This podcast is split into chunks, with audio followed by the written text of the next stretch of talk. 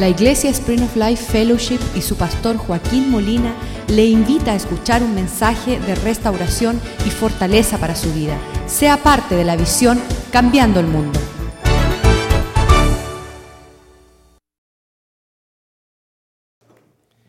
Qué lindo el Señor, Marta y Oscar, Dios les bendiga. Qué tiempo hermoso el domingo, viendo su compromiso delante del Señor.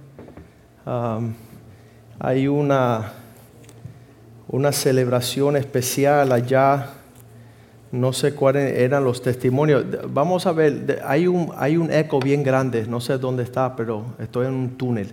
Vengan acá adelante y testifíquenos un poquito qué sucedió. Oscar y Marta se comprometieron en el voto matrimonial el domingo. Vinieron bastantes familiares y pudieron estar. Eh, van a traer ahí un micrófono. Aquí hay uno azul, Patricio. Hello, aleluya, amen. Bueno, primero quiero darle las gracias a la congregación completa. Tremenda sorpresa que me dieron a, y al pastor Joaquín y a Oscar, mi tocayo, que fue que me cogió bajo sus alas al principio cuando vine aquí a la iglesia y me guió. Y a Julio, también doy las gracias también que me guiaron, y a Joey y a Zuleika, que nos dieron las clases de, de matrimonio. Pues fueron cuatro años de obediencia, que tuve y disciplina que tuve yo y traje a Marta y yo creo que con la obediencia y disciplina Dios nos dio la bendición de, de esta gran boda que nos dieron el domingo. Amen. Aleluya. Bueno, primero que nada le doy las gracias a toda mi familia cristiana, que ha sido una emoción muy grande lo que recibí el domingo de todos ustedes, que los conozco hace dos años, he recibido más que de todo el resto de mi familia y de todas mis amistades de toda una vida. Wow. Pero es verdad que estamos en Cristo. Eh, pues le doy gracias al Señor por haber llegado a esta casa, haber conocido a todos ustedes, tener la familia que tengo cristiana. Eh, mi vida ha dado un cambio de 90 grados. Todavía me falta un poquito, pero estoy llegando. Pero ya estoy por el 90. Eh, ha sido una, fue una bendición haber conocido a Oscar después de dos fracasos matrimoniales muy duros, muy tristes, pero ya soy feliz, estoy casada en Cristo por primera vez. Por eso nosotros no se me dieron porque no eran en Cristo Jesús. Ahora sí. Ahora estoy casada en Cristo y estoy feliz. Mi familia está muy feliz. Mis hijos le di un legado de lo que es un matrimonio en Cristo. Amen. Yes. Espero que ellos sigan mi camino, aunque nunca es tarde para hacer las cosas bien hechas. Right. Espero que ellos vean que yo lo hice bien hecho tarde, pero lo hice. Que ellos también lo hagan. Y les deseo, les doy muchas gracias a todos por todo lo que hicieron por mí. Amen. La felicidad que me dieron. Gracias. Amen. Thank you, sir. Aleluya. Qué hermoso es el Señor. Y nos dio la oportunidad de, de poder participar en esta unión gloriosa cuando Pablo está enseñando sobre los deberes conyugales en el libro de los Efesios. Él empieza a hablar, esposos amen a su esposa, esposas obedezcan a su esposo, sujétense, formen esa unión. Y entonces dice, y hablo de este misterio, Cristo y su iglesia. Y la pone ahí, la expone el propósito del matrimonio, que estamos supuestos de mostrar a los principados, las potestades, lo- los, los que gobiernan las tinieblas, lo que va a suceder en un tiempo no muy futuro, cuando Cristo y su iglesia están en las bodas del Cordero. Y Poder profundizar eso es saber que nosotros somos la novia de Cristo y que nos tenemos que apartar y comenzar a preparar para ese día de comprometernos con Él eternamente. Y entonces muchas veces vemos ahí en Apocalipsis donde repite este que aquel que tenga oídos para oír, que oiga lo que el Espíritu le dice a su iglesia, a la novia porque hay algunos que, que pueden entender estas profundidades y hay otros que les pasa por alto y no la entienden. Ah, se conoce mucho cuando Pablo está diciendo esto, él dice, le hablo del misterio de Cristo y su iglesia. Y vamos a profundizar eso un poco esta noche, de este tema que cuando vemos una iglesia, con una apatía, una indiferencia. Y no, no estamos hablando de, de aquellos que están a los pies de Cristo, sino estamos hablando de una multitud. Sabemos que cuando Cristo estaba en la tierra, lo siguieron una gran multitud. Hasta el día que Cristo dijo y les enfrentó. Dice, ya les sané, ya les amé, ya les abracé, pero ahora es el tiempo de comer de mi cuerpo y beber de mi sangre. Y cuando él dijo esas palabras, todos se fueron. Y fue un tiempo tremendo allá en Juan capítulo 6. Y esto solamente es una introducción, pero para que pueda llegar con propósito la palabra de Dios a nuestras vidas, tenemos que ver estos acontecimientos en Juan capítulo 6, versículo 53, él dice, de cierto, de cierto os digo. Vamos a hablar en serio ahora. Si no coméis la carne del Hijo del Hombre y bebéis su sangre, no tenéis vida en vosotros. Otras palabras, si no se conectan en verdad, nada de lo que están haciendo está de acuerdo al propósito mío, de que ustedes puedan disfrutar y participar de este propósito. Versículo 54 dice, el que come mi carne y bebe mi sangre tiene vida eterna y yo lo resucitaré en el día postrero. Porque mi carne es verdadera comida y mi sangre verdadera bebida. El que come mi carne y beba mi sangre y en mí permanece y yo en él, el que está conectado, el que está comprometido, el que está comiendo y bebiendo y participando y viviendo esta realidad, el acontecimiento de mis propósitos vienen sobre él.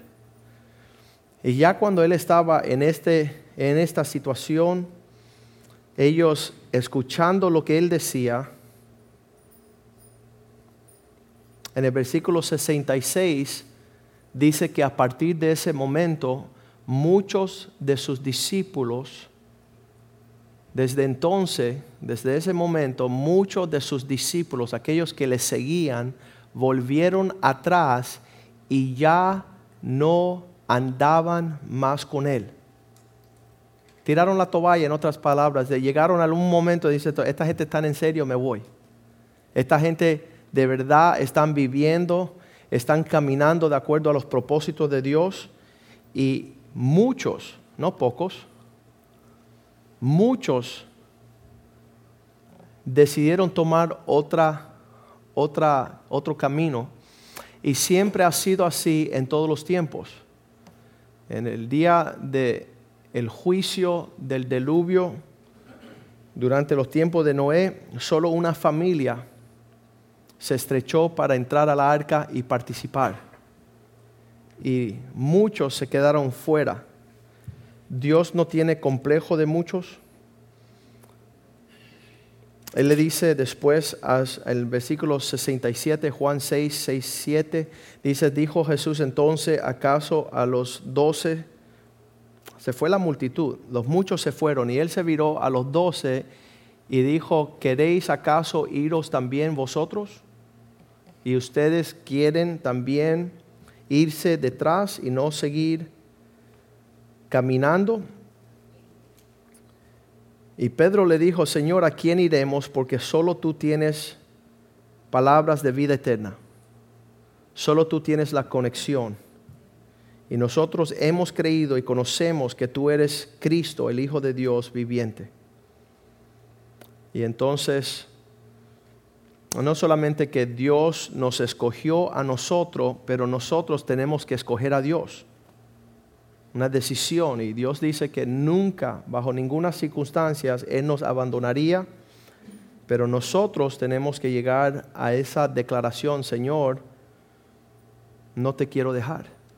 Estaba hablando con un señor esta tarde que vino, para consejería y él dijo, pastor, las cosas en mi vida andan tan mal que hasta, hasta estoy al punto de renegar mi fe.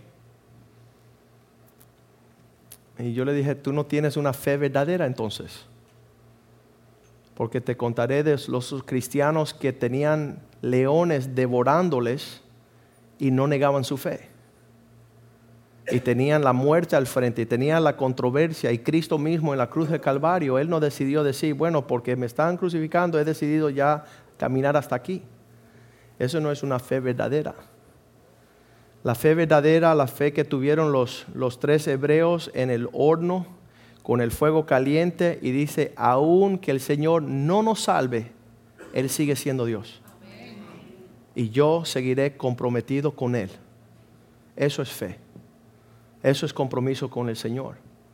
Entonces nosotros tenemos que entender que a cada rato diferentes situaciones van a ocurrir donde las personas están ah, desafiadas en su fe. De hecho, las tribulaciones y la controversia en mi vida lo que ha sucedido es ha profundizado mi fe, ha madurado mi fe y ya no camino por vista ya no camino por lo que yo siento, sino que yo he, creído en Dios. Y no es en base de, algo exterior, y no es terrenal, y no es transitorio, y no es limitado. Entonces, estamos viviendo en un tiempo donde las personas, cuando te quieren animar para participar, te dicen, oye, ven a mi iglesia, que ahí no te, ahí no te piden nada. Es fácil, ahí tú entras y sales como tú quieras. Y no hay compromiso. Y cada vez que yo hablo con un pastor, y me está, en estos días hemos estado hablando con muchos pastores, dicen, Joaquín, de verdad que, que esta relación no te compromete a nada. Y yo digo, yo me quiero comprometer. Yo quiero pagar un precio, yo quiero sufrir, yo quiero que me cueste algo. Y David decía lo mismo. Había un rico que le dijo, David, tengo todos los toros, preséntalos gratuitamente y no te cobraré. Y dijo, no, líbrame Dios de ofrecerle a Dios algo que a mí no me cueste. Le iban a regalar el terreno, la leña, los toros, el fuego, todo. Toma David, ofrécele a tu Dios. Él dijo, no, yo quiero mostrar mis lágrimas, yo quiero eh, eh, mostrar mi sangre, yo quiero eh, mostrar mi, sudor, mi fuerza. Em, me encanta ver los impíos como gastan sus fuerzas en aquello que no vale. Se levantan temprano para ir a hacer sus cosas y jamás se levantan para el Señor temprano. Habíamos hablado de la vigilia la otra noche, que los impíos empatan dos y tres días seguidos y los cristianos, para lo que ellos aman, que es Cristo, son incapaces de hacer eso. Entonces, yo quiero que me cueste. De hecho, Cristo dijo unas palabras tremendas en Lucas 14:33. Y esto sigue siendo la medida, y, y perdónenme si usted de alguna forma no escuchó lo que Cristo dijo. Pero esto es el hombre que usted se va a parar delante de él a dar cuentas. Cualquiera de vosotros que no renunciase a todo lo que posee, no puede ser mi discípulo.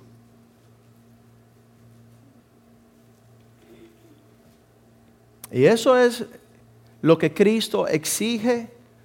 Dice, si tú no dejas todo, si tú no abandonas toda causa, si tú no tienes una prioridad en tu relación conmigo no te vista, que no vas.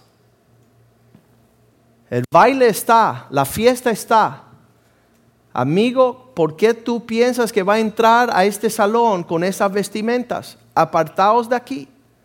Amárrenlo y échenlo fuera a las tinieblas de afuera. Los que piensan que con Dios se le puede coger la ligera. Hay una gracia sobrenatural hay una, hay una provisión gloriosa de un rocío del cielo que te, te carga los propósitos de Dios y te da la habilidad de vivir de tal forma que tú agrada a Dios con tus pensamientos, palabras y hechos. Eso es la gracia de Dios. Pero dice la Biblia, cuidado que tú no resistas esa gracia. Que, que el movimiento de rendirte a los pies de Cristo es eso, rendirte es, pararte delante de Él, decir, Señor, lo que tú quieras, como tú quieras, cuando tú quieras. Y tratar de discernir esa realidad es nuestra lucha porque vivimos en los tiempos donde cuando miramos a nuestros lados son bien limitadas las personas que están consumidas por el Espíritu de Dios. Que el celo por la casa de Dios es su pasión. Los tiempos más hermosos, como acaba de decir Marta, los tiempos más hermosos que hemos pasado ha sido en su presencia y en presencia de su pueblo. Nada le iguala a esas dos cosas. Por eso dijo, amad a vuestro Dios sobre todas las cosas y tu prójimo como a ti mismo. En ese estado es que nosotros estamos al máximo de la expresión de nuestra existencia como seres humanos. Y cuando estamos siendo prepotentes y egoístas delante de Dios y delante de los que tienen a nuestro alrededor, ahí lo que hay es el mismo infierno cuando hay una ambición personal, donde estamos buscando nuestros propios intereses. Qué horrible, qué diabólico. Hemos visto allá en Perú uno de los hombres más económicamente poderosos, que encima le presta millones de dólares a sus hijos, ponen empresas, empiezan a prosperar, son grandes hombres de negocio y escuchan que el papá lo pierde todo y cuando viene el papá a pedirle a sus hijos, dice, papá, no te conozco. Porque él le infundió ese, esa prepotencia. Los hermanos Meléndez en California también asesinaron a su mamá y a su papá para quedarse con una herencia. Y ese sentimiento fue puesto ahí por un papá, por unos padres que no conocieron el Evangelio. Todas estas cosas son misterios. Y de eso vamos a hablar esta noche. Qué lindo y qué privilegio estar en la casa del Señor. Qué lindo, qué precioso ser celoso por acercarse a conocer su corazón. Y Dios en su misericordia empieza a abrir sus manos y derramar su bendición a aquellos que tienen sed de Dios vivo, como brama por las aguas, así brama por mi alma del Dios vivo. Quiero ser saciado por Él.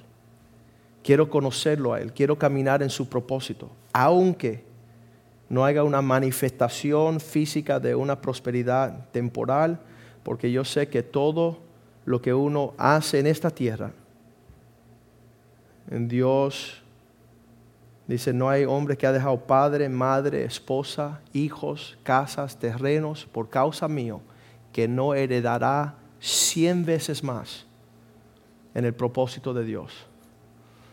Y, y así lo estamos haciendo, queremos conocer a Dios. Cuando llegué a la casa del Señor hace 29 años atrás no conocía nada, pensaba que era un marciano o un mono, no sabía qué era, ni qué iba a ser yo en este mundo, pero Dios ha abierto mis ojos, ha destapado mis oídos, ha avivado mi corazón para enfocarme en mi Creador. Y Él me ha mostrado muchas cosas, cosas que siguen siendo misterios para muchos, pero estamos alcanzando esos propósitos y, y deseando que Él siga dejándonos, permitiéndonos ver cada día pensar como Él, hablar como Él y disfrutar lo que Él nos creó para disfrutar. Vamos a orar por la palabra de Dios. Padre, te damos gracias esta noche por tu palabra que se abre como un pan que alimenta nuestro espíritu, el pan de vida.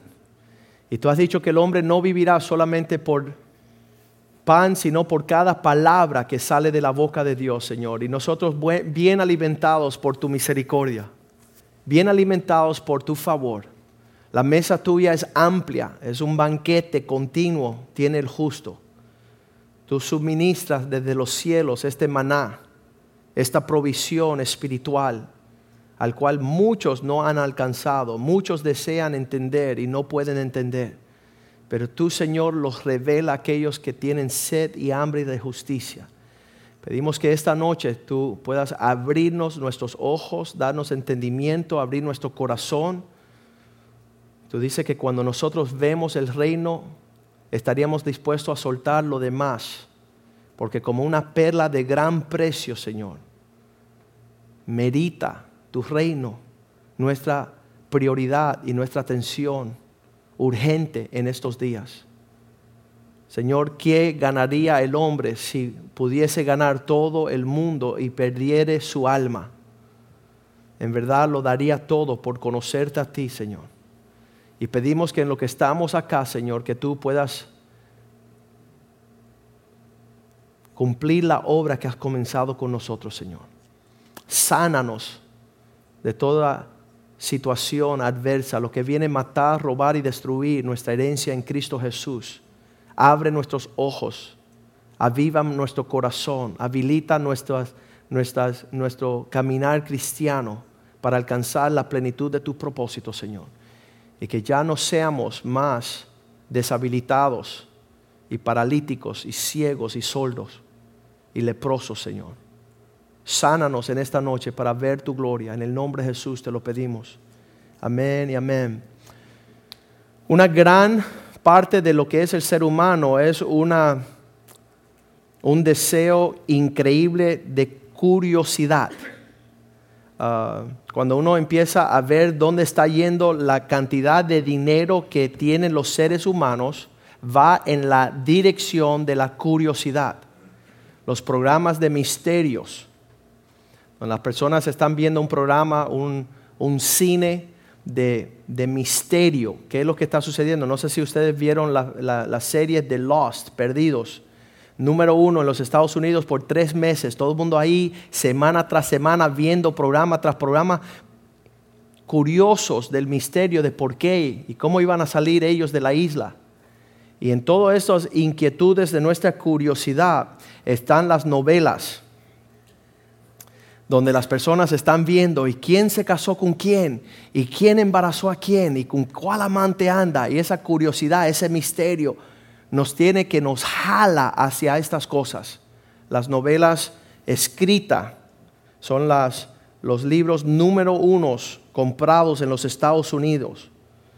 Um, las líneas psíquicas, las personas que quieren indagar lo que no entienden, qué será de mi futuro, qué será de lo que va a acontecer próximamente.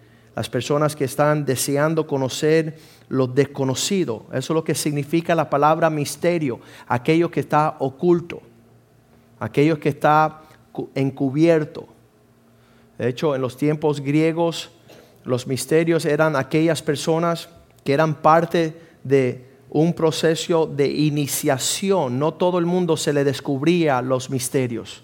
Era un grupo dispuesto de ah, guardar los misterios. Tenían que ser iniciados a ese grupo pequeño elegido. Y esta palabra misterio significa lo que está escondido, lo que está en el ámbito de los desconocidos. A mí me encantaba cuando me decía mi tía una adivinanza. Decía esto y esto. Y yo decía, es esto. Y decía, no. El peligro con el misterio es que nos apresuramos a querer saber antes de tiempo. Y muchas de las cosas que nosotros enfrentamos día a día son misterios. Proverbios 18:13 dice que aquel que trata de conocer un asunto ante tiempo es ambos necedad, fatuidad y oprobio. El que responde a palabras antes de oír es una necedad y llega a ser una vergüenza. Si tú decides escoger una esposa para casarte con ella antes de tiempo, ese misterio Dios te lo va a descubrir. Él va a dejar conocer los propósitos de Él, los tiempos de su propósito, los acontecimientos que Él tiene escrito. Y todas estas cosas que están frente a Dios, así me convertí yo. Yo al no saber qué iba a estar en mi futuro y escuché la palabra de Dios que me dijo, Joaquín, yo conozco lo que tengo preparado para ti. Y yo, ¿de verdad? ¿De verdad tú tienes algo preparado para mí que está oculto? Está secreto, no se ve. Yo con 19 años estaba loco por saber muchas cosas de mi vida. Y Dios lo tenía en un, en un ambiente cerrado, en un desconocimiento. Y eso es lo que es un misterio, las cosas no conocidas. Y Dios ha decidido esa naturaleza que tenemos nosotros de, indagar y desear de saber. Dios ha preparado nuestra existencia en esos ingredientes. En ese, imagínate, ese fue el juego que, puso la trampa en la vida de, Eva cuando ella dice, si tú desobedeces a Dios vas a saber, tus ojos se van a abrir, ya no será un misterio. Y ella se apresuró a los tiempos de Dios. Y yo les aconsejo que nunca, nunca se apresuren a los tiempos de Dios.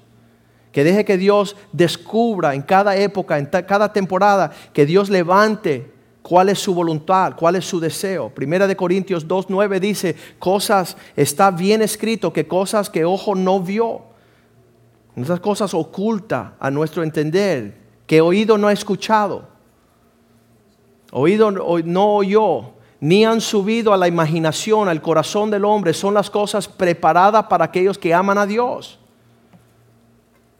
Y estas cosas han de ser reveladas por su Espíritu. Dios va a destapar en, en, su tiempo, en su hora. Dios va a revelar. Estos hombres que conocieron a Dios en el Viejo Testamento pudieron llamar a sus hijos y decirle, ya Dios me reveló lo que va a ser vuestro futuro. Dios, Dios me mostró qué va a acontecer en su vida. Y yo quiero conocer y vivir esa realidad y quisiera y, estoy dando mi vida entera porque todo que, con quien yo pueda tener una relación se descubra estos misterios en sus vidas, que se destape el propósito de Dios. En Génesis 49, versículo 1 dice que Jacob llamó a sus hijos. La hora de su muerte, él tenía un conocimiento del Señor, ya dejó de ser un misterio lo que Dios tenía para estos jóvenes. Y Jacob llamó a sus hijos y dijo, juntaos, porque le voy a declarar a lo que ha de acontecer en los días venideros. Le voy a hablar un poco del carácter de Dios, le voy a hablar un poco de vuestro carácter, le voy a hablar un poco del propósito de Dios para ustedes. Y hemos visto esto, hemos visto la bendición que es caminar con un Dios que desea revelar y dar a conocer sus misterios a aquellas personas íntimamente allegados a Él. El joven Daniel en el capítulo 12, versículo 4, Dios le dice, Daniel, estas cosas que voy a compartir contigo no son para ahora, no son para este tiempo, vendrán en un tiempo ah, pronto. Daniel 12, versículo 4. Pero tú, Daniel, cierra las palabras y sella el libro hasta el tiempo del fin porque en ese tiempo muchos correrán de aquí para allá y la ciencia aumentará. Las personas quieren saber ah, la curiosidad del ser humano, querer avanzar al espacio, a descubrir lo desconocido. Han hecho telescopios para que ver el planeta más lejano, para ver el universo, para el descubrimiento del futuro. ¿Cuánto le encanta el Discovery Channel? Le, quiere, quiere indagar, que quieren inspeccionar, quieren investigar. Queremos conocer, queremos avanzar en este conocimiento y, y Dios es el que tiene los conocimientos de todos los tiempos. Y Dios dice, reservarme estas cosas para los últimos días, en cual Él empieza a descubrir y empieza a destapar y manifestar y revelar. De hecho, el último libro de la palabra de Dios se llama Revelaciones, el destapar los acontecimientos finales. Y Dios quiere que tú no seas turbio, turbio, que tú no puedas estar preocupado, que Él pueda compartir y derramar su sabiduría para que puedas ver con más claridad estos misterios que tú seas parte del grupo, que Dios vaya a descubrir lo que está tapado, lo que está oculto. Cuando le preguntan los discípulos a Jesús, ¿por qué es que tú no hablas abiertamente de estas cosas? En Marcos capítulo 4, versículo 11. Estaban preocupados ellos porque había tanta confusión y el Señor hablaba en parábolas y le dice el Señor a sus discípulos, es para ustedes, a vosotros os es dado saber el misterio del reino lo que está oculto, lo que son el gobierno, cómo Dios se mueve, cómo se mueve su espíritu. A ustedes le fue dado conocer el misterio del reino, mas a los que están afuera por parábolas todas las cosas. Dios mantiene oculto el secreto. Muchas personas quisieran conocer el secreto de un matrimonio feliz, lo que es un pacto, lo que es caminar en el propósito de Dios, cómo criar a los hijos. Todo esto son misterios del Señor que es ocultado a aquellas personas que han menospreciado la bondad del Señor. Y vamos a ver lo que el Dios se esconde. Qué tremendo que Dios se esconde de la sabiduría de los sabios mas lo vil, lo menospreciado, Dios empieza a abrir su corazón y mostrarle estas cosas. Todas las cosas que pueden ser reveladas son reveladas por Dios, por su Espíritu. Estos misterios lo tiene Dios en conocimiento. Estos misterios en un tiempo señalado por Dios se darán conocer y serán iluminados por su Espíritu. No tenemos que andar en confusión, en desconocimiento. Muchos van corriendo a un brujo, un hechicero, a un espiritista, a un babalao porque quieren indagar. ¿Y sabes quién tiene ese conocimiento? Es Dios. Dios tiene eso que Él quiere compartir con nosotros. En 1 Corintios 2, versículo 6 dice, y esta sabiduría se habla entre los maduros. Esto no es una cuestión que, que se que se comparte con cualquiera. Esto es con aquellas personas que han perfeccionado su caminar con el Señor. Y dice allí que Él empieza a descubrir, 1 Corintios 2, versículo 6. Sin embargo, hablamos sabiduría, conocimiento entre los que han alcanzado la madurez. Y sabiduría no de este siglo, no conforme el mundo, ni los príncipes de este siglo que, que perecen Personas que quieren indagar los misterios que están reservados para el pueblo de Dios. Versículo 7 dice, mas hablamos sabiduría de Dios en misterio, la sabiduría oculta, la cual Dios predestinó antes de los siglos para nuestra gloria. La que ninguno de los príncipes de este siglo conoció, porque si hubieran conocido, nunca habrían crucificado el Señor de la gloria. Versículo 10, pero Dios nos reveló a nosotros por su Espíritu, porque el Espíritu todo lo escudriña, aún las cosas más profundas en Dios. Una de las cosas que, que para mí fueron extrañas es, Dios, ¿por qué nos creaste y estás tan lejos? Pero cuando conocí a Dios me di cuenta que no que Dios estaba lejos, sino que nosotros estábamos lejos de Él. Nosotros caminábamos escuchando los secretos y las intimidades de Satanás y no aquello que era precioso de parte del Señor. Aquello que, como un designio, como un, como un patrón, me encanta lo que dice David, he sido joven y ahora soy viejo, nunca he visto un justo desamparado ni su simiente que mendigue pan. Que eso nos dice que no se basa en la economía, la sociedad, las finanzas, las políticas. Es caminar justamente delante de Dios porque jamás será desamparado un hombre justo.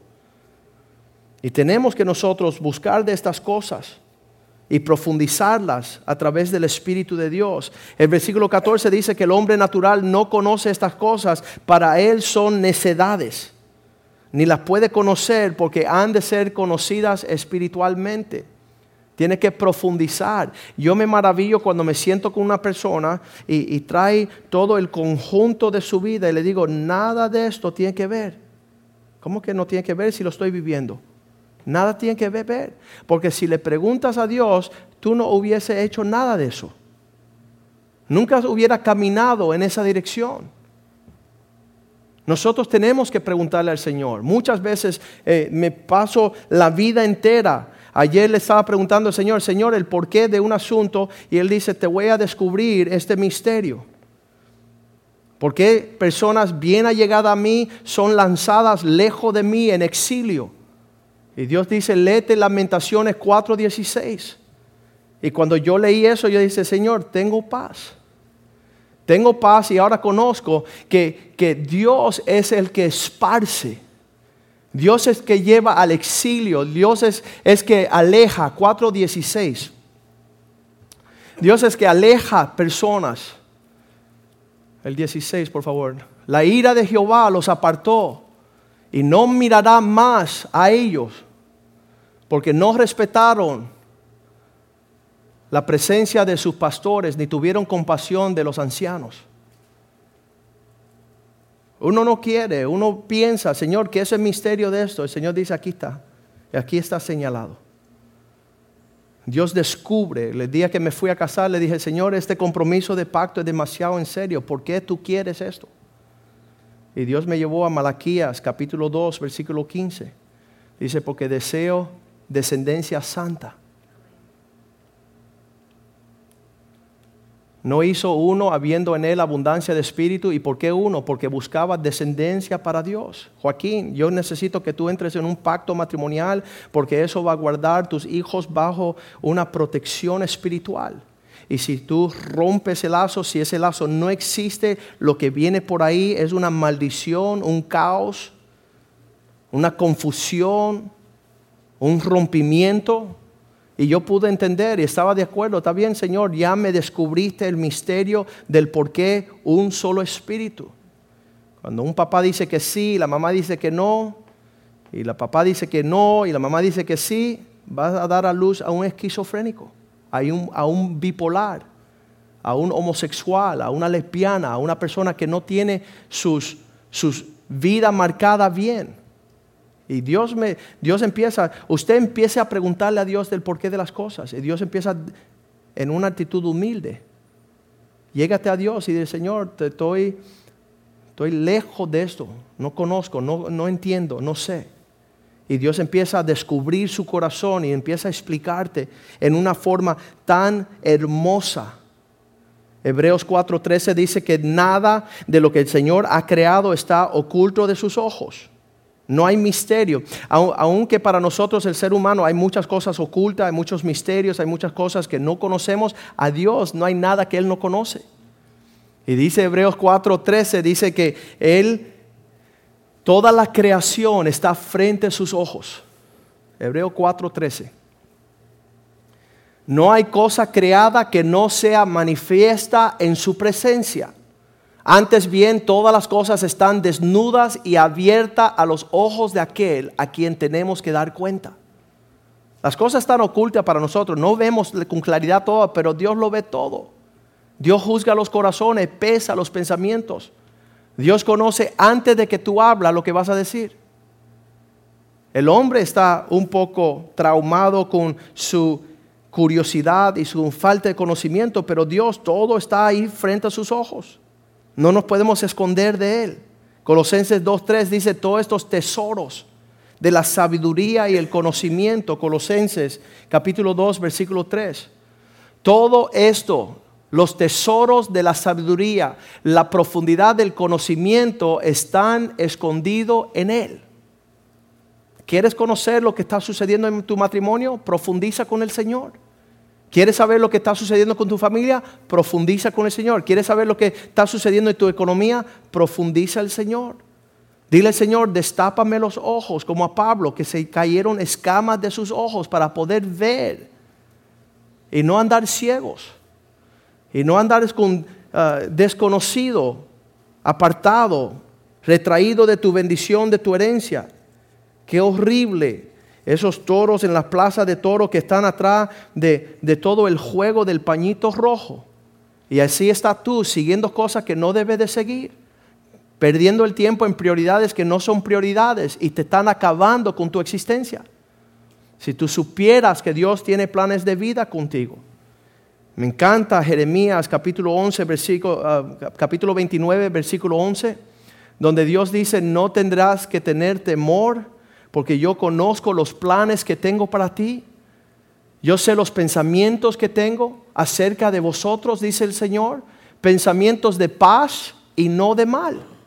Sí, pero ¿qué, si sucede esto? ¿Qué si sucede lo otro? ¿Y qué si esto acontece? ¿Y qué si esto... Escúcheme, los planes que tiene Dios para ti es de paz, de hacerte el bien y no mal. Tú quieres abrazar los anuncios, el periódico, lo que dicen los médicos, tú abrazas eso. Pero Dios dice, yo ya conozco tu fin. Dice, para darte un fin de esperanza, un fin que esperas. Salmo 33, 13 dice, los cielos, desde los cielos mira el Señor. Salmo 33, 13. Desde las alturas de los cielos el Señor mira y desde allí vio a todos los hijos de los hombres. Me encanta que el Señor vela por nuestros hijos. Me encanta que dice que quién es el hombre para que tengas memoria de él y el hijo del hombre para que lo visite. Qué lindo que el Señor está visitando a nuestros hijos. Salmo 139, 4 dice, Señor, aún antes de que la palabra esté en mi boca, tú la conoces. No está la palabra en mi lengua todavía y aquí, Jehová, tú la sabes toda.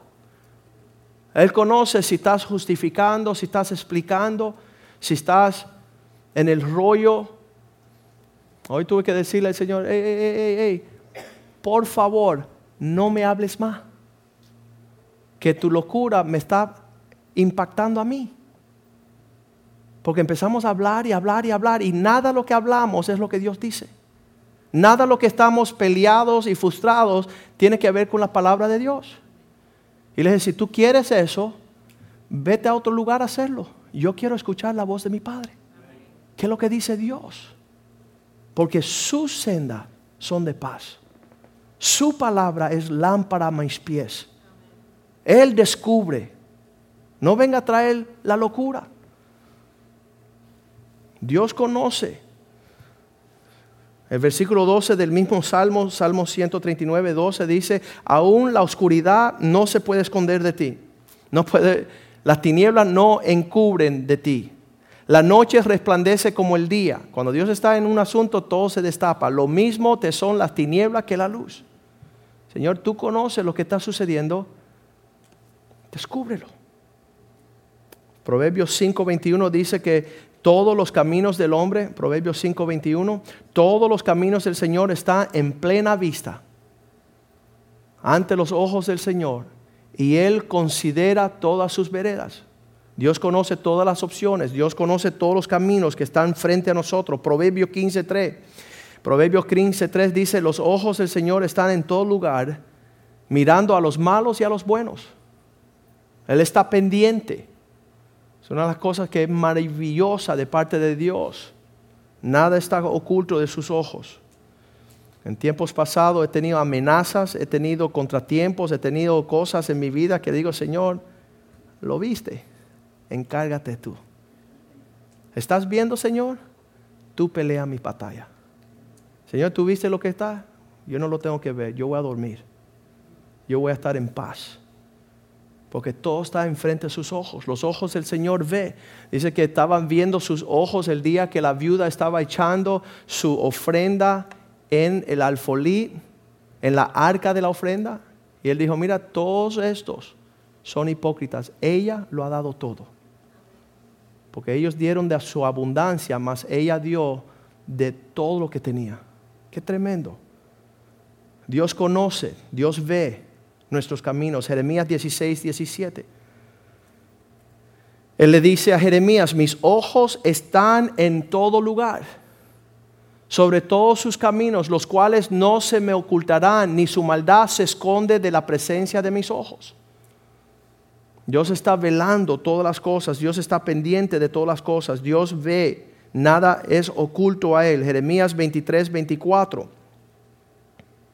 ¿Podrá alguien esconderse en un lugar al cual se ocultará alguno, dice Jehová, y en escondrillos que yo no lo vea?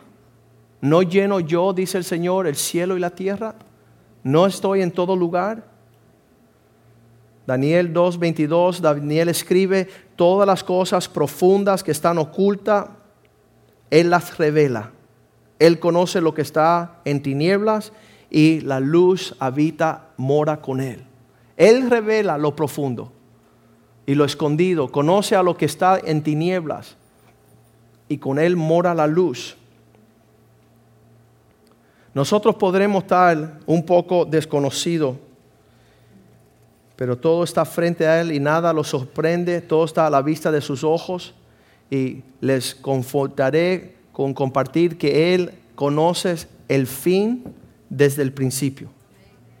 Él no está preocupado, ay, ¿qué le, pasará a José Palma? ¿Qué va a acontecer? Ay, yo. Él ya lo sabe. Isaías 46, 10. Dice Dios, yo miro desde el principio estoy viendo el cumplimiento. Él revela, dice, que anunció por lo, aquello por venir desde el principio y desde la antigüedad lo que aún no era hecho. Que digo, mi consejo, lo que yo tengo como propósito, eso permanecerá y haré todo lo que yo quiero. Voy a cumplir con mis propósitos, voy a caminar y, y sabes, no fue de último instante que Dios decidió, ay, ¿qué voy a hacer ahorita? Sino que Hechos 15, 18 dice que todo Dios lo conoce desde la eternidad, fueron hechas todas sus obras. No fueron la semana pasada, no fue, fueron con este presidente ni con el próximo. Desde la eternidad dice el Señor que hace conocer todo esto desde tiempos eternos, desde tiempos antiguos, desde, desde un comenzar mucho antes de 1972. Dios está en función para cumplir su propósito sobre nuestras vidas. Ahora, hay tres personas las cuales Dios no revelará sus propósitos.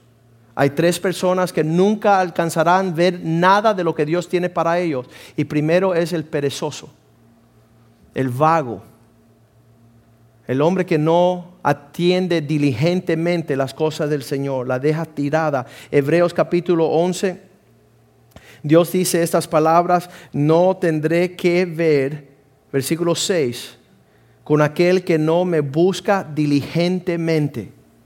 Aquella persona que no está cumpliendo con los términos y los tiempos del Señor. En otras palabras, Dios no va a pasar su tiempo descubriendo sus misterios a aquellos que no, no lo desean, aquellos que lo dejan para otro día. Sin fe es imposible agradar a Dios porque es, diga conmigo, es necesario que aquel que se acerque a Dios, crea que Dios exista y que Él es galardonador de aquellos que le buscan. Dios renumera, Dios le da galardón de aquellos que se esmeran por darle lo mejor a Dios. Él no está dando de lo que le sobra a Él como nosotros le damos a Él. Él da primicias a los que desean primicias. Él da lo primero, lo más importante. Cuando nos entregó a Cristo, él nos entregó lo mejor. Hebreos, ah, no, Jeremías 29, 13. Dice, yo me, dejaré buscar por aquellos que me buscan de todo corazón. Me buscaréis y me hallaréis porque me buscaréis de todo vuestro corazón. Si estás buscando de Dios con un corazón dividido, con un doble ánimo, con un sí y un no, Dios te rechaza, Dios te vomita. Dios no está interesado en una persona de doble ánimo. Dice que de nada espere del Señor. Dios no le entregará, lo dice el libro de Santiago. Una persona que tiene a Dios como segundo plato, como segunda trompeta, como una cosa de, pasado mañana. Dice, Dios no galardona a aquellas personas que no le buscan de todo su corazón, de toda prioridad. Y Dios eh, desea empezar a descubrir estas cosas.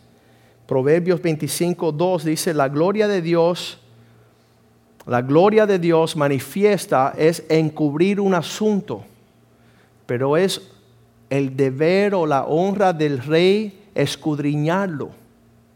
Señor, yo, quiero, yo quiero ir un poco más profundo a esta relación que tengo contigo. No quiero ser un cristiano medio pelo.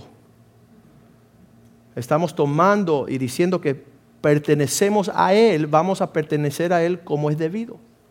Vamos a, escudriñar qué, qué es lo que Dios quiere de mí, qué es lo que está buscando Dios. Él no está buscando que usted participe en un rito religioso. Él quiere vestirlos de gloria para que representen el carácter de, Cristo a las naciones. Dios tiene propósito mucho más alto que nosotros. Nosotros estamos pidiendo un cliente, un contrato, un dinero más. Y Dios está diciendo, ¿cuándo me van a pedir qué es lo que deseo yo? ¿Cuál es mi prioridad? Tenía muchas cosas por 15 años. Le pedí al Señor una carrera, le pedí estudios, le pedí ser abogado, un edificio, clientes, carros, esposa, hijos. Dios lo estaba abarcando todo. y se me ocurrió un día preguntarle a Dios, ¿qué es lo que quieres tú? Es una oración diferente. Él nos colma de bendiciones, pero atrevemos a decirle cómo tú quieres que yo te sirva a ti. Tú me has dado la paz, tú me has dado el amor, tú me has vestido de gloria, tú me has dado esperanza. ¿Qué yo puedo hacer por ti? Y después a la hora de poder servir a Dios, servirle con compromiso y con prioridad y con urgencia. Y darle lo mejor a Él. Pablo dice esas palabras, lo único razonal, lo único lógico, después de ver todo lo que Dios ha hecho por nosotros, es presentarnos como sacrificio vivo, a decir, ya tengo salud, ya tengo dinero, ya tengo retiro, ya tengo hasta nietos, ahora, ¿qué quieres que yo pueda darte a ti? ¿Cómo te puedo servir con excelencia? ¿Cómo puedo mostrar tu amor a aquellos que no han conocido lo que yo he conocido? Entonces Dios no se va a revelar a uno que es perezoso en estos asuntos. De la misma forma, Dios no se revelará a un necio. ¿Por qué? Porque el necio no va a poner por obra lo que escucha. Dice la palabra en Mateo 7 que el necio es aquel que escucha la palabra de Dios, mas no la hace. Él edifica sobre la arena y todo cae en ruinas. Todo se se, cae. El necio es aquel que toma la verdad de Dios con un motivo personal egoísta. Él viene a la iglesia por lo que él puede tomar de la iglesia, pero él no aplica a su vida lo que está escuchando. El necio escucha, honrará a tu padre y tu madre, porque te irá bien y vivirás una vida larga, y nunca lo hace. Nunca pone por obra la palabra de Dios. Así eran los fariseos le preguntaban a Dios las cosas para tentarlo, para probarlo, no porque ellos querían saber. Mateo capítulo 13, versículo 11, Él les contestó, porque le ha sido dado a ustedes los misterios del reino del cielo, pero a ellos no se le ha dado. Vosotros, a vosotros os es dado saber el misterio del reino, pero más a ellos no se le ha dado. Versículo 12 Dice, porque a cualquiera que tiene, quiera que Dios le muestre un poquito y se le da, tendrá más. Pero el que no tiene, aún lo que tiene, se le ha quitado. Dios te dio un poquito de vista y caminaste en él, Dios te dará más vista. Dios te dio un poquito de vista y no caminaste en él, la poca vista que tiene se te quita. Dios no va a alumbrar donde tú no vas a caminar. Versículo 13. Por eso les hablo por parábola, porque viendo no ven y oyendo no oyen, ni entienden. Versículo 14. De manera que se cumple en ellos la profecía de Isaías, de oídos oiré y no entenderé, de viendo veréis y no percibiráis. No camino en el versículo 15. Pues el corazón de este pueblo se ha engrosado y los oídos oyen pesadamente y han cerrado sus ojos para no ver, para que no vean con los ojos y oigan con los oídos y con el corazón entiendan y se conviertan y yo los sane. Pero 16 dice, pero bienaventurados vosotros vuestros ojos porque ven y vuestros oídos porque oyen. Versículo 17. Porque de cierto os digo que muchos profetas y justos desearon ver lo que veis y no lo vieron, y lo que oís y no lo oyeron. Yo estoy en un sentimiento bien animado, ir en pos de lo supremo, ir en pos de algo más que lo que esta vida celebra, lo que los hombres llaman excelente es abominación a Dios. Lo que los hombres celebran para Dios es una abominación. De hecho, dice la palabra en Mateo 7, versículo 6, que Dios no le entregará sus perlas a los puercos, las cosas más preciosas de Él. Él no va a poner, no deis lo santo a los perros, ni echéis vuestras perlas delante de los cerdos, no sea que la pisotean y vuelvan y lo despadecen. Es tremendo que muchas veces estamos oculto a las cosas preciosas, porque Dios no puede, está viendo que lo que Él nos ha confiado lo estamos menospreciando, lo estamos dando un valor menor. Las cosas preciosas del Señor serán ocultas. Segunda de Corintios 4:3 dice, este evangelio está oculto.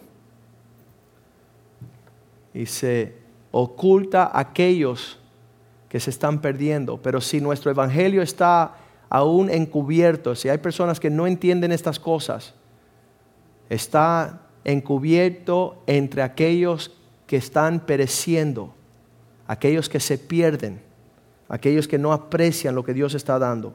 Entonces Dios no le da al perezoso, Dios no le da al, al necio, a la persona que no aprecia.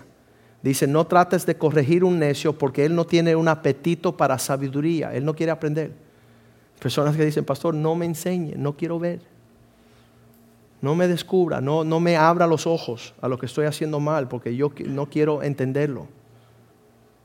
Dios tiene el deseo que usted lo entienda. Dios quiere desarrollar y abrirse a su iglesia. La relación más íntima de los hombres es el casamiento, el pacto, aquellos que están en una relación cercana. Yo no tengo secretos con mi esposa. Y lo más lindo de nosotros es que tenemos y convivimos compartiendo lo más íntimo, lo secreto. Esa es la cosa linda de tener una relación tan cercana.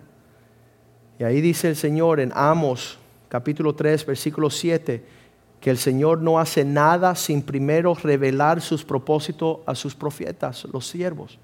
Porque no haré nada, nada, nada. No haré nada Jehová el Señor sin que revele su secreto a sus siervos, los profetas. Dios no se está escondiendo adrede, sino está buscando personas que, con el cual Él puede compartir lo más precioso de Él. Daniel capítulo 2, versículo 27, Daniel dice al rey, dice, tú tuviste un sueño y no supiste el secreto. Y dice, aquel secreto, diga el rey el sueño a su siervo y le mostraré versículo 27. 27, 27. Daniel respondió delante del rey diciendo, el misterio, aquellos que están escondidos, que el rey demanda, ni sabios, ni astrólogos, ni magos, ni adivinos pueden revelar al rey. Versículo 28. Pero hay un Dios en los cielos, el cual revela los misterios. Y él ha hecho saber al rey Nabucodonosor lo que ha de acontecer en los posteros días. He aquí tu sueño y las visiones que has tenido en tu cama. Versículo 29. Aquello, oh, oh rey, estando tú, oh rey, en tu cama, te vinieron pensamientos por saber lo que había de ser el porvenir. Y el que revele los misterios te mostró lo que ha de ser. Versículo 30. Y a mí me ha sido revelado este misterio, no porque en mí haya más sabiduría que en los demás vivientes, sino para que se dé a conocer al rey la interpretación y para que entienda los pensamientos de tu corazón. Señor, revélame qué está sucediendo, qué, está, este, es la ocasión. Son las tres altitudes. Si Él no se revela a un perezoso, entonces tienes que ser diligente. Si no se revela a un necio, entonces tenemos que ser sabios. Y si no se revela a una persona no regenerada, a una persona que no está cercana, entonces tenemos que acercarnos al Señor. ¿Y qué es, qué es la, la, razón por la cual no nos acercamos? Salmos 25, 14 dice, el secreto del Señor está con aquellos que le temen.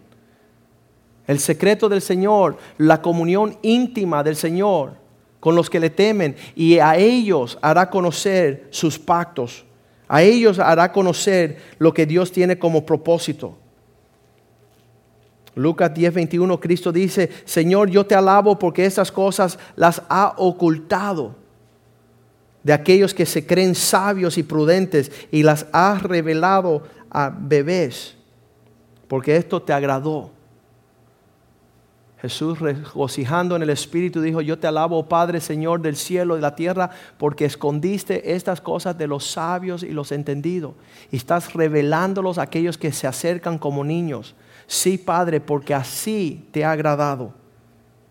Yo quiero que el Señor me continúe mostrando guiando, que, él me, que yo tenga una relación tal con el Espíritu de Dios y, muchas veces estamos viendo, estamos escuchando, estamos moviendo. Las personas dicen, ven acá, este es un brujo. No, no es un brujo. Es un siervo que está cerca al latido del corazón de Dios.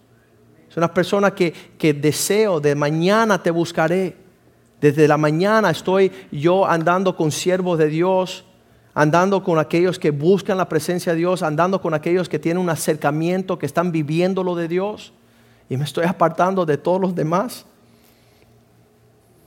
Juan 16, 15, todas las cosas que el Padre tiene son mías. Todo lo que tiene el Padre es mío. Por eso dijo que tomaré de lo mío y os haré saber.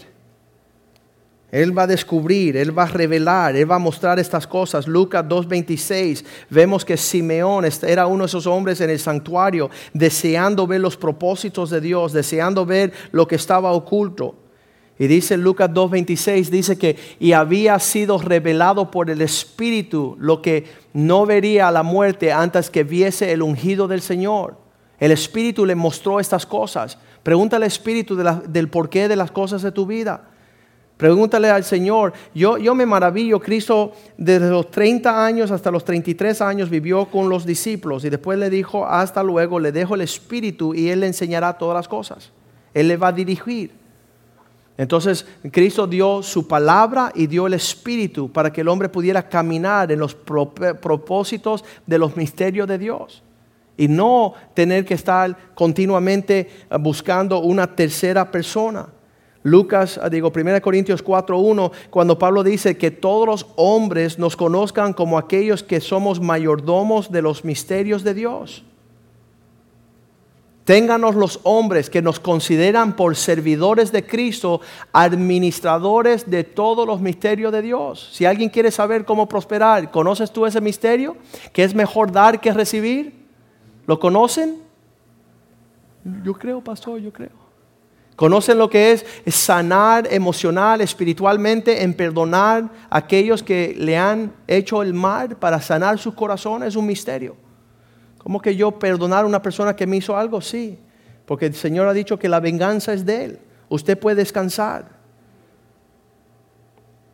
¿Conoces el misterio que el gozo del Señor es nuestra fuerza? ¿Y por qué estás tan triste? Estás debilitándote las fuerzas. Pablo dijo, regocijaos en el Señor siempre y otra vez dijo, regocijaos, pero no puedo. ¿Por qué? Porque no conoces el misterio. No caminas en el misterio de Dios. Ténganos los hombres como siervos de Cristo y mayordomos de los misterios de Dios. El misterio de la iniquidad, el misterio de la piedad, el misterio de la fe, el misterio de la gran Babilonia, el misterio del matrimonio, el pacto matrimonial de Cristo y su iglesia, el misterio del Evangelio, el misterio revelado de nosotros, quién es la iglesia. Apocalipsis 1.1 dice, estas cosas que son el propósito de Jesucristo revelado, la revelación de Jesucristo que Dios le dio a un hombre para manifestarse a sus siervos las cosas que deben de suceder pronto y la declaró enviando por medio de un ángel a su siervo Juan. Juan vio las visiones de la nueva Jerusalén, del cielo, de los ángeles, del trono de Dios. Ese hombre estaba avivado. ¿Qué has visto tú? Bueno, un murciélago de vez en cuando sale de mi patio. Pídele, Señor, que, que abra sus ojos, que usted sea un apasionado por las cosas del reino. Que te dé una muestra. Una noche el Señor me mostró el rapto. Y yo estoy desde ese día, estoy listo para irme. Duermo vestido. Para irme con el Señor, para no detenerme. Estas revelaciones Dios quiere destapar. Efesios 1.9 dice que Dios, habiendo dejado conocer a Pablo el misterio de su voluntad, dando a conocer el misterio de la voluntad de Dios. Para muchos de nosotros todavía el, misterio de la voluntad de Dios está perdido. Ah, pero yo quiero, pero yo siento. Hey, olvídate lo que tú quieres, lo que te sientes. ¿Qué es lo que Dios quiere? Porque ahí te va a ir bien. ¿Cuál es el misterio de la voluntad de Dios? según su, lo que le agrade a él, su buen plácito, el cual se había propuesto en sí mismo, versículo 10, de reunir todas las cosas en Cristo, un misterio del cumplimiento de los tiempos, así las que están en los cielos como las que están en la tierra. Dios va a reconciliar todas las cosas. Capítulo 3, versículo 1. Yo, prisionero de Cristo, a causa de los gentiles, por aquellos que escuché, versículo 2. Si es que habéis oído la administración de la gracia de Dios que me fue dada para vosotros, Dios les revela a Pablo un misterio, versículo 3 que por revelación me fue declarado el misterio, como antes lo he escrito brevemente, lo escribí, lo enseñé. Versículo 5. Misterio que en otras generaciones no se dio a conocer a los hijos de los hombres, como ahora es revelado por sus santos apóstoles y profetas, por el Espíritu. Estoy bien animado en estos días porque sé, aunque muchos no lo ven, Dios terminará lo que ha prometido. Dios cumplirá con sus propósitos. Me animo a que Dios no se percata por lo que dicen los seres humanos, lo que sienten ellos, lo que eh, lo que está en su agenda. Si viéramos la agenda de muchos cristianos es para llorar. Digan conmigo, llorar amargamente. Porque en vez de estar gozándose de las cosas eternas, están viendo qué granito les sale. Están viendo, si, si, no sé, pero la cuestión es que debemos tener nuestro enfoque en otra situación, en otra búsqueda. Y yo espero que dejen de mirar novelas y leer libros de misterios y se pongan a indagar los misterios eternos del Señor. Que un abrir y cerrar de los ojos, Cristo vendrá y lo veremos cara a cara, tal y como Él es. Vamos a pedirle a los cantantes, los adoradores, los salmistas que vengan. Y nosotros esta noche estamos diciendo, Señor, como dijo Bartimeo el ciego, sana mi vista. Sáname, Señor. Sana mi corazón. Sana mi lepra. Sana mi, mi, mis oídos que no escuchan claramente. Que no entienden las cosas. Hay personas que que, indagan profundamente. Tenía yo un cliente un día que se había comprado un barco de 2 millones de dólares, sabía cómo todos los botones y todo. Y, y decía, no entiendo la palabra de Dios, se me hace difícil. Y yo dije, tú eres un malvado. Tú eres un hombre malvado. Porque donde está tu tesoro, allí está tu corazón. Y como tú no has dado nada a la causa de Cristo, por eso el valor que tiene es nada. No ves porque tú no has deseado ver. No oyes porque estás escuchando otras cosas. Has cultivado otra cosecha, la cual en aquel día Dios nos libre que el Señor diga, apartaos de mí, nunca os conocí. He conocido muchas cosas, pero nunca llegaron a tener una conexión real. Nunca llegaron a caminar genuina, auténticamente. La agenda de nosotros en la mañana es despertarnos para ver qué es lo que Dios quiere en este mundo. Dios, ¿con quién me voy a topar? Estaré preparado para darle palabras de vida eterna. Estaré preparado para darle la mejor, el mejor informe.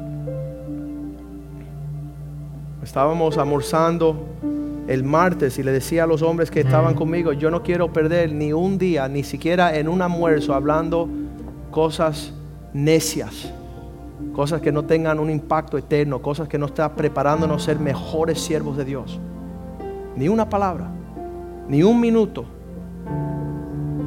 en lo que no tiene valor. Vamos a ponernos de pies en esta noche.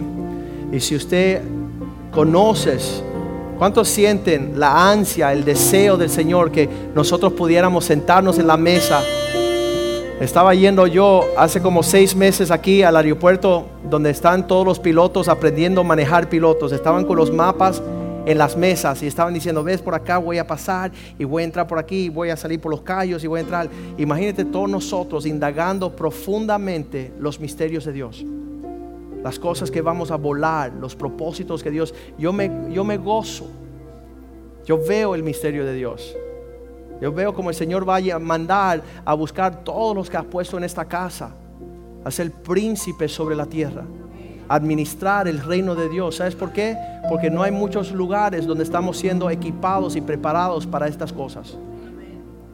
Nos interesa indagar estas cosas. Nuestros hijos no nacen a un qué será, sino a un propósito específico, con un conocimiento vasto de las cosas ocultas las cosas desconocidas. Dice la Biblia, en aquel día vendrán doce hombres a tomar la vestimenta de uno de los hijos de Dios, diciendo, enséñanos, enséñanos los caminos del Señor. Enséñanos su verdad, estas cosas ocultas, estas cosas que están que han cegado el entendimiento del hombre, Satanás, los ha ocupado en necedades buscando cosas que no tienen valor eterno, que no tienen valor más allá del próximo día. Estaba acordándome un señor que vivió trabajándole a la FPL 15 años. Peleado, peleado, peleado por ganarse el premio total, el premio más alto de la producción de las industrias a nivel mundial. Se pusieron millones de dólares por alcanzar ese secreto. Y el día después que él ganó el premio y descubrió cómo ser la compañía más eficiente de todo el mundo, lo mandaron a votar y cerrar ese departamento. Los propósitos de este mundo se envanecen, se terminan en un segundo, pero la gloria de Dios permanece para siempre. Lo que Dios tiene como planes con nuestras vidas va en mayor aumento de gloria si estamos conectados. Cantémosle al Señor y dile, Señor, abre mis ojos. Aleluya.